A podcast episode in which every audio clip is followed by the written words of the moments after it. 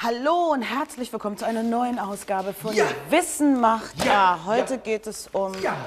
Also es geht heute um Oh Mann, Alles in Schari. Ordnung mit dir, Ralf? Schari, Ralf, Ralf.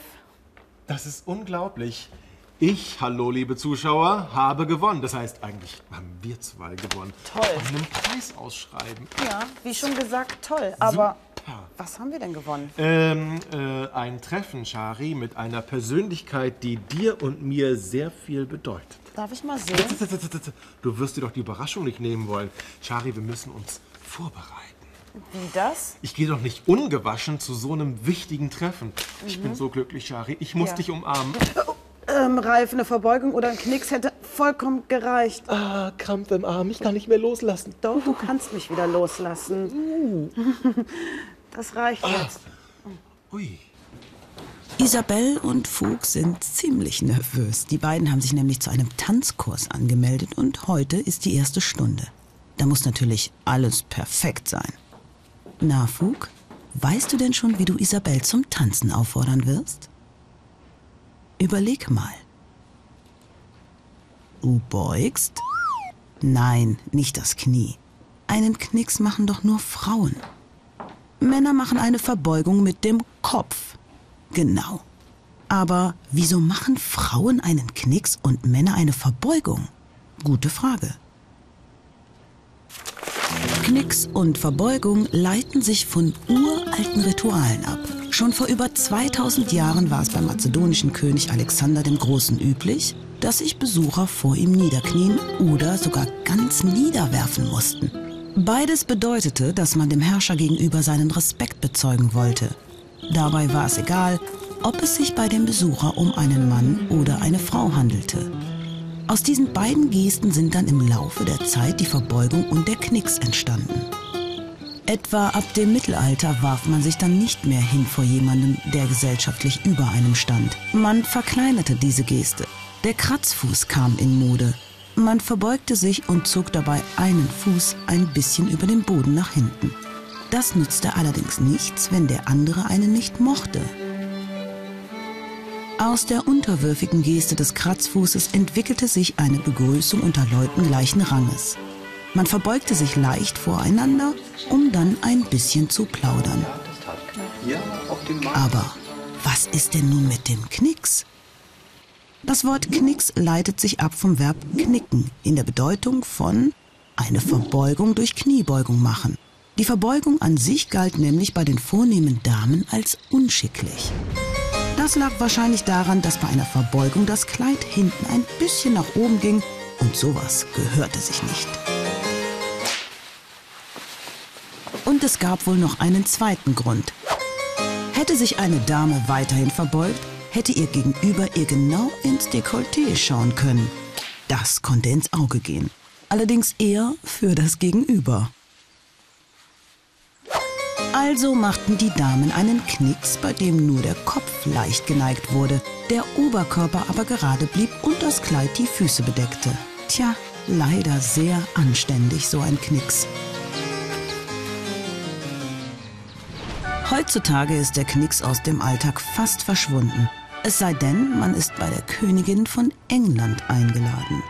Die Verbeugung dagegen hat sich erhalten, zum Beispiel auch in der Tanzstunde. Isabel wird staunen, wie elegant Fug sie zum Tanzen auffordern wird.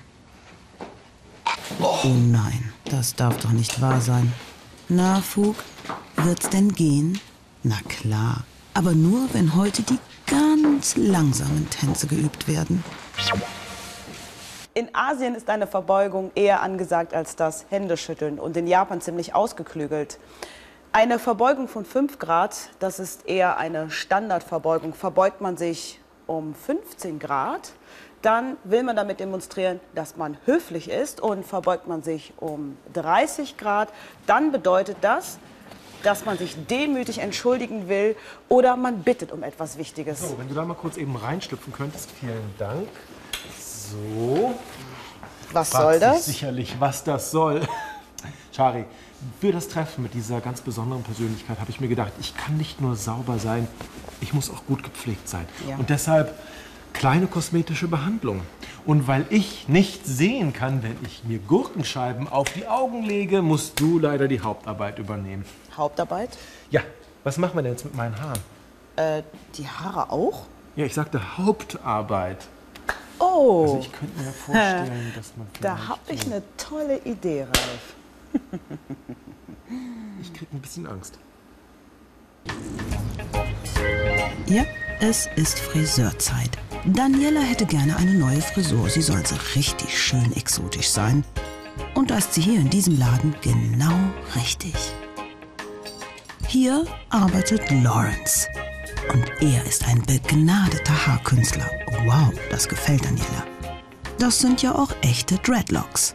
Und weil Dodgy's Dreads mittlerweile etwas rausgewachsen sind, häkelt Lawrence die losen Strähnen wieder in die fest verfilzten Haarlocken hinein. Knoten rauskämmen ist hier also unerwünscht. Im Gegenteil, Seifenwasser löst die natürliche Fettschicht der einzelnen Haare und raut die Oberfläche auf. So lassen sie sich durch Drehen und Kneten fest miteinander verfilzen. Je krauser das Haar, desto besser. Aber warum heißt diese Frisur Dreadlocks? Locks steht für Locken, aber Dread heißt doch Furcht. Und zum Fürchten sehen Dodgys Haare nicht aus. Warum also?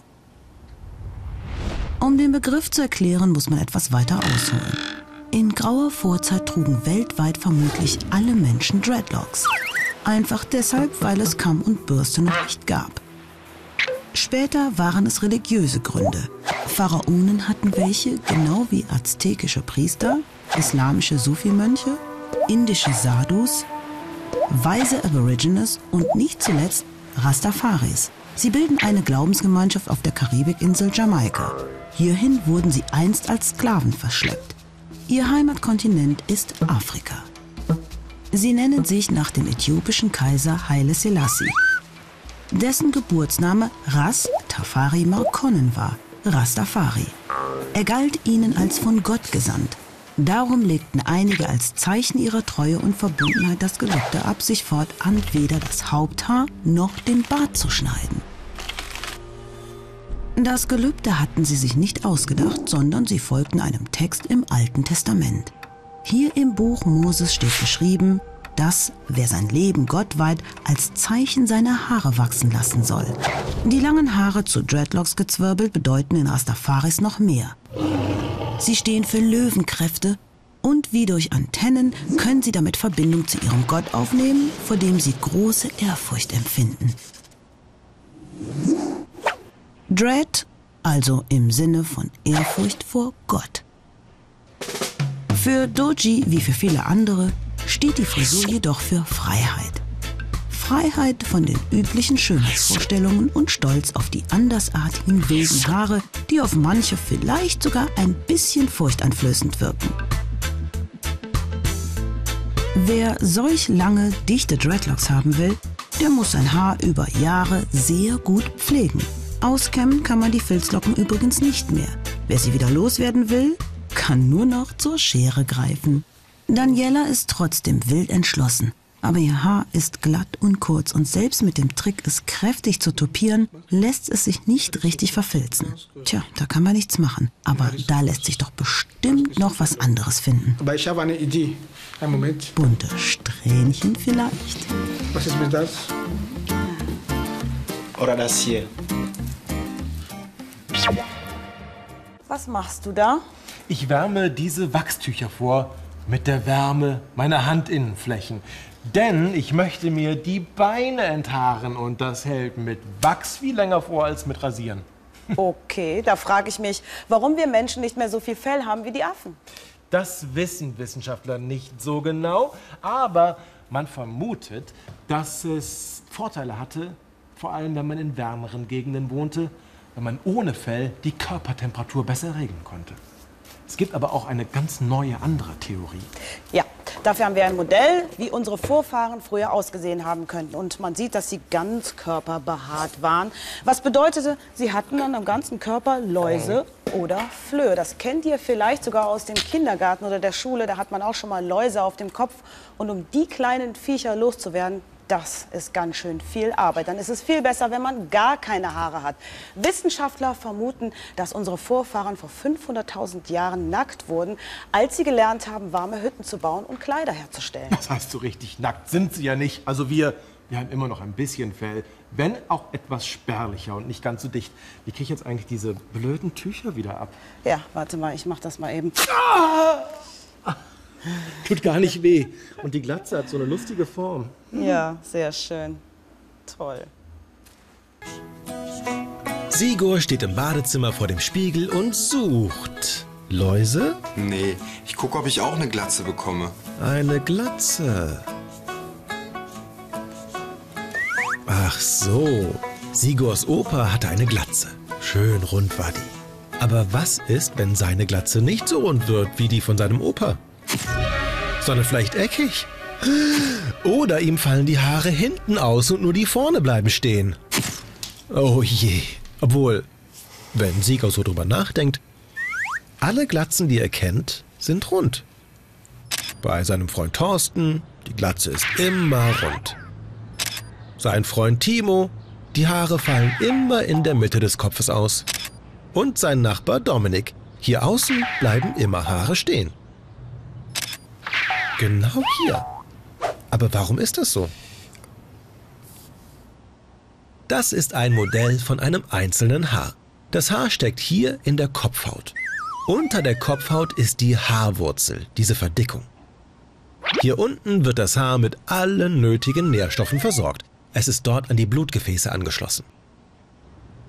So ein einzelnes Haar wächst drei bis sechs Jahre lang aus der Kopfhaut heraus. Dann fällt es aus. Und ein neues Haar bildet sich. Das wächst wieder drei bis sechs Jahre lang.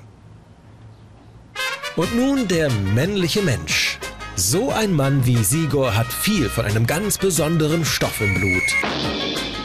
Dihydrotestosteron. Komplizierter Name. Das ist ein Hormon. Der Stoff Dihydrotestosteron kommt im Blut an der Haarwurzel an und kann sich dort anklinken. Das bewirkt, dass das Haar nicht mehr drei Jahre lang wächst, sondern nur noch ein Jahr, bevor es wieder ausfällt. Also bleibt das Haar kleiner und dünner. Das ist wie bei einer Pflanze. Diese hatte Zeit, groß und stark zu werden. Diese ist jünger und darum kleiner und dünner. Diese hier hatte noch weniger Zeit zum Wachsen. Und diese ist gar nicht mehr zu sehen. Genauso ist es mit den Haaren. Tatsache ist, das passiert nur mit den Haaren hier oben in diesem kreisrunden Bereich auf dem Kopf. Die unteren Kopfhaare reagieren nicht auf das Dihydrotestosteron. Auch nicht die Barthaare oder die Körperhaare. Und auch nicht jedermann bekommt eine Glatze, wie zum Beispiel Sigors Opa. Männer, die ihre Haare behalten, haben das Dihydrotestosteron auch im Blut, aber ihre Haarwurzeln reagieren nicht darauf. Man muss die Eigenschaft zum Glatze kriegen geerbt haben. Na, vielleicht hast du sie ja geerbt, Sigor. Und du bekommst noch die runde Glatze. Da hilft nur eins, warten.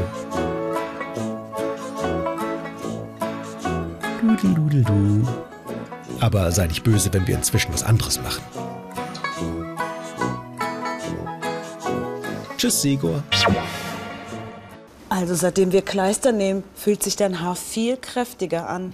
Lustig, dass du das sagst. Ich musste gerade wegen des Glatzenfilms auch an Kraft und Haare denken. Und an diesen Mann, an Samson. Samson war... War ein kräftiger, unbesiegbarer Mann im alten Israel. In der Bibel wird seine Geschichte erzählt. Niemand konnte Samson besiegen.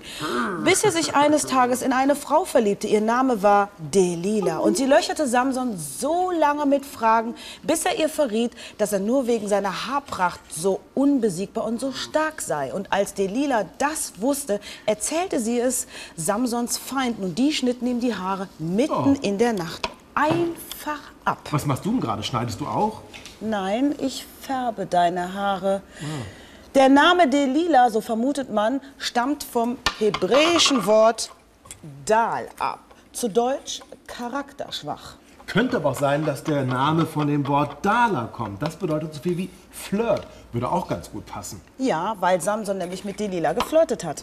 Ja, und aber auch wegen des nächsten Films. Welche Farbe nimmst du eigentlich? Ähm, lila. ja, klar.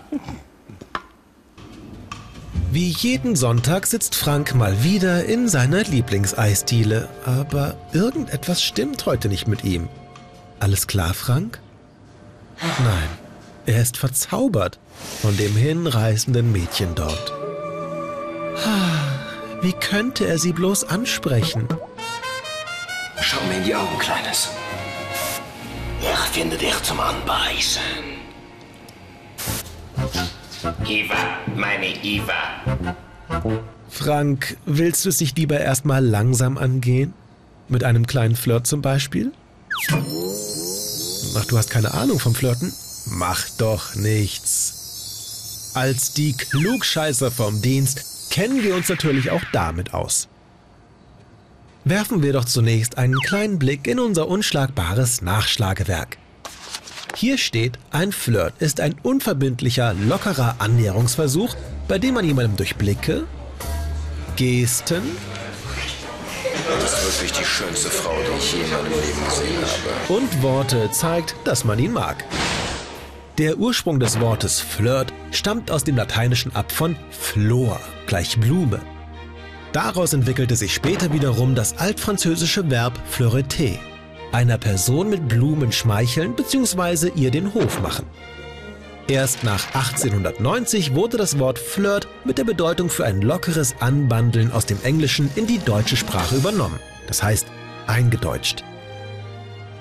Ah, aber wie flirtet man denn richtig?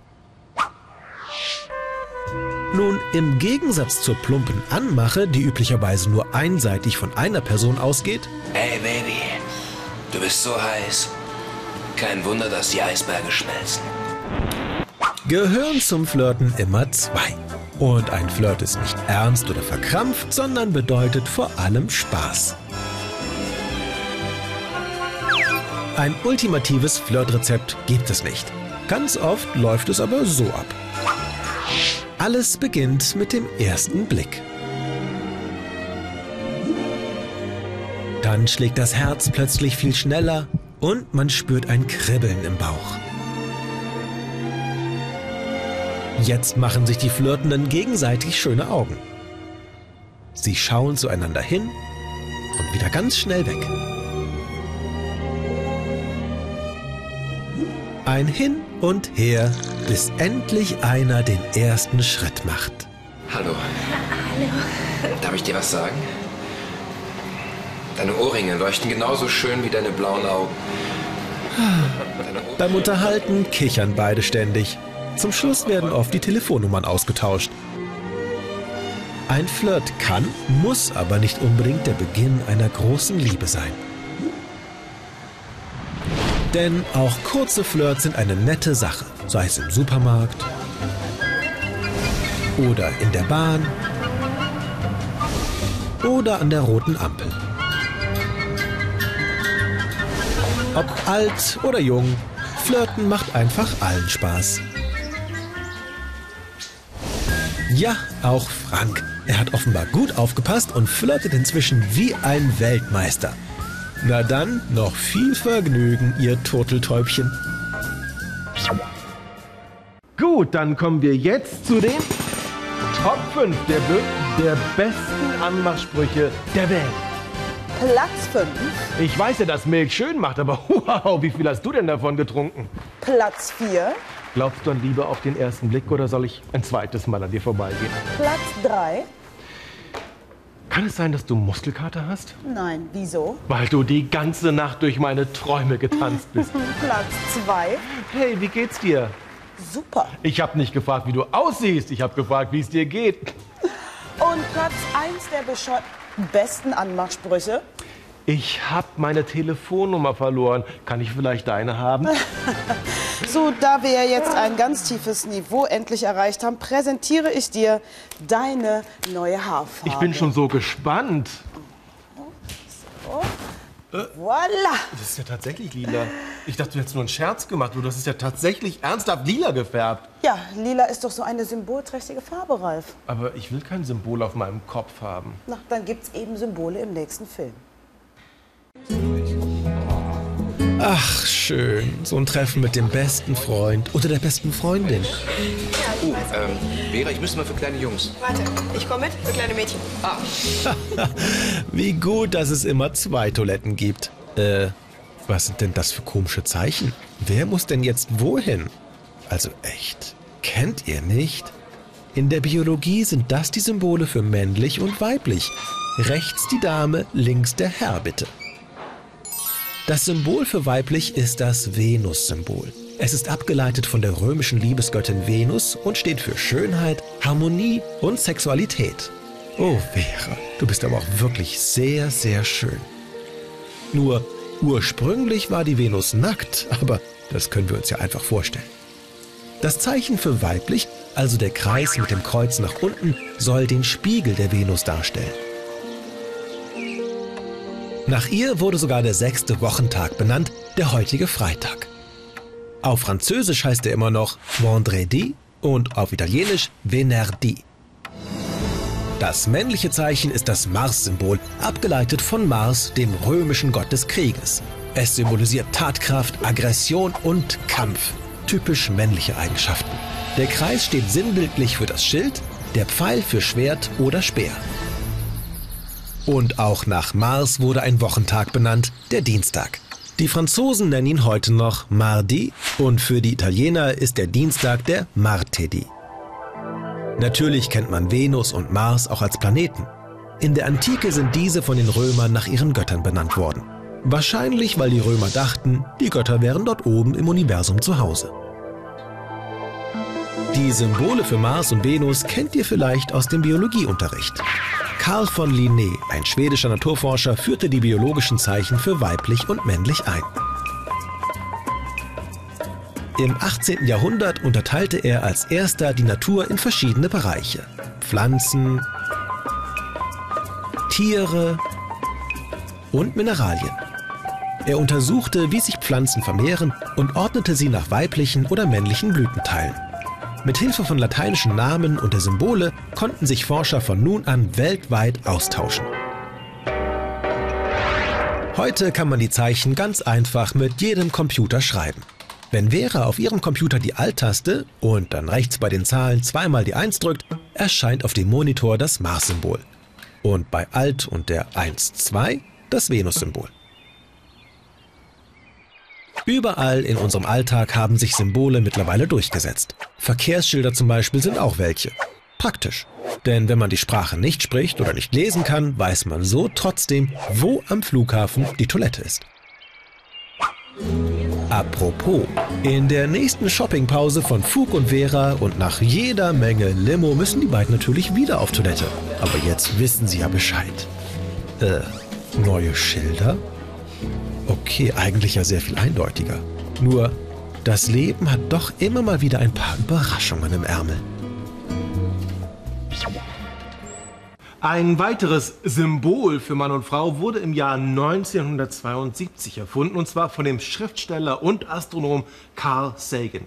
Für die Raumsonde Pioneer 10 hat er diese Plakette entworfen. Und darauf kann man schön sehen, da sind viele Informationen über unseren Planeten und auch ein nackter Mann und eine nackte Frau abgebildet, damit, falls Außerirdische die Raumsonde irgendwann mal finden sollten, sie genau wissen, wie die Erdlinge aussehen. Also wir. Ähm, sag mal, warum ist die Plakette eigentlich hier und nicht auf der Pioneer 10?